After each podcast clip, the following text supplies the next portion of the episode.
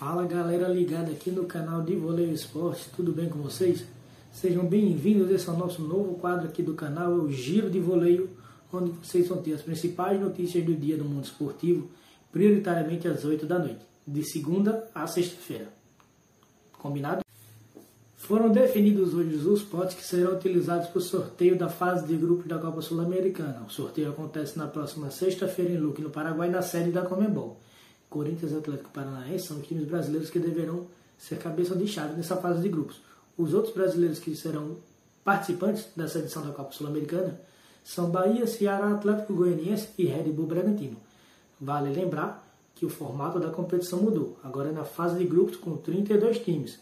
São oito grupos com quatro times em cada, onde avança apenas o primeiro colocado. Nas oitavas de final, haverá um sorteio entre os oito primeiros colocados da Sul-Americana e os oito terceiros colocados da fase de grupos da Taça Libertadores.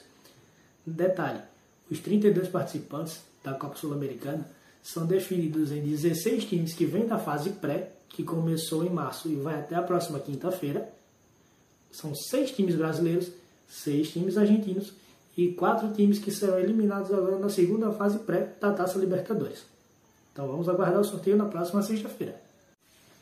E caiu o primeiro técnico de um time da Série A em 2021. E o primeiro foi Jair Ventura, do Sport Recife. O técnico não resistiu à derrota por 4 a 0 para o time do Ceará, em jogo válido pela sétima rodada da Copa do Nordeste, que definiu a eliminação antecipada do time rubro-negro ainda na fase de grupos da Copa do Nordeste.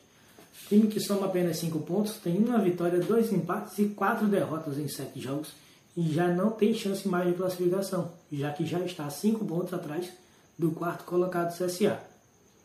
Outro fator que pesou contra Jair foi a eliminação precoce contra Juazeirense na Copa do Brasil, ainda na primeira rodada. O técnico do time rubro-negro, até então, deixa o comando do esporte com 45 jogos tendo 14 vitórias, 8 empates e 23 derrotas, aproveitamento de apenas 30. E o Grêmio tem um desfalque importante para essa semana de jogo decisivo pela pré-Libertadores. Jogo válido pela segunda fase pré, valendo vaga na fase de grupos. O time tricolor gaúcho não poderá contar com seu técnico, Renato Portaluppi, o Renato Gaúcho. Renato sentiu sintomas de Covid-19, como dores corporais e inflamação na garganta e foi vetado pelo Departamento Médico Tricolor de viajar com a delegação rumo a Quito, onde nessa quarta-feira o Grêmio enfrenta o Independente deu vale pelo jogo de ida na segunda fase preliminar.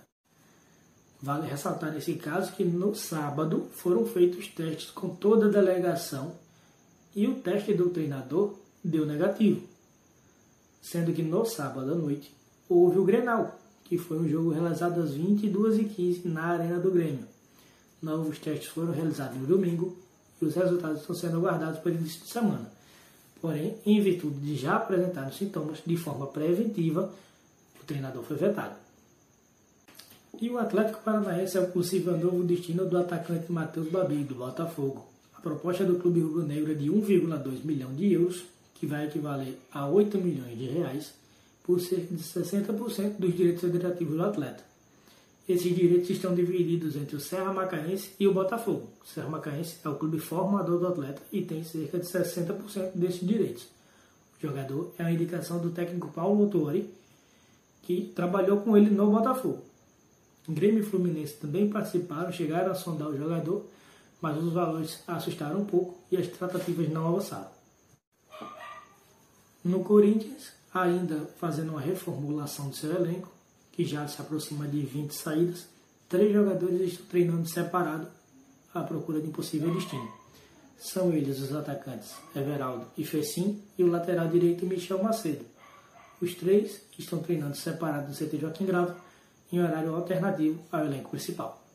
E neste fim de semana, mais um triste fato marcou as páginas esportivas mundo afora. Um caso de racismo na Espanha. Jogo válido pela La Liga, Cádiz e Valência se enfrentavam no estádio Ramon Carranza, o placar era de 1 a 1, quando aos 29 minutos do primeiro tempo, o zagueiro de Acabi, da equipe de Valência, afirma ter sofrido injúria racial, interrompeu, largou o jogo e foi para cima do zagueiro José Cala, que teria injuriado. ele simplesmente largou do jogo e foi tomar satisfação no meio-campo. O zagueiro, não contente, totalmente descontente com a injúria, saiu de campo e, em solidariedade, todos os atletas do seu time saíram junto com ele. O jogo passou alguns minutos interrompidos e depois retornou com autorização do árbitro e por um pedido do zagueiro de Acabi que pediu para que seus companheiros voltassem a campo e lutassem. Ele não voltou para campo, foi substituído pelo técnico, enquanto que o acusado permaneceu em campo.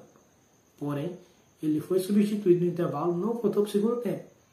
Entrou no seu lugar o jogador Marcos Mauro, que foi inclusive quem fez o gol da vitória da equipe de Cádiz aos 43 minutos do segundo tempo, resultando na vitória do Cádiz sobre o Valência por 2 a 1.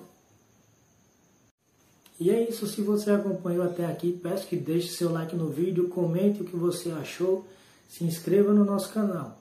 Compromisso do nosso novo quadro, sempre às 8 da noite, de segunda a sexta-feira. Combinado? Valeu!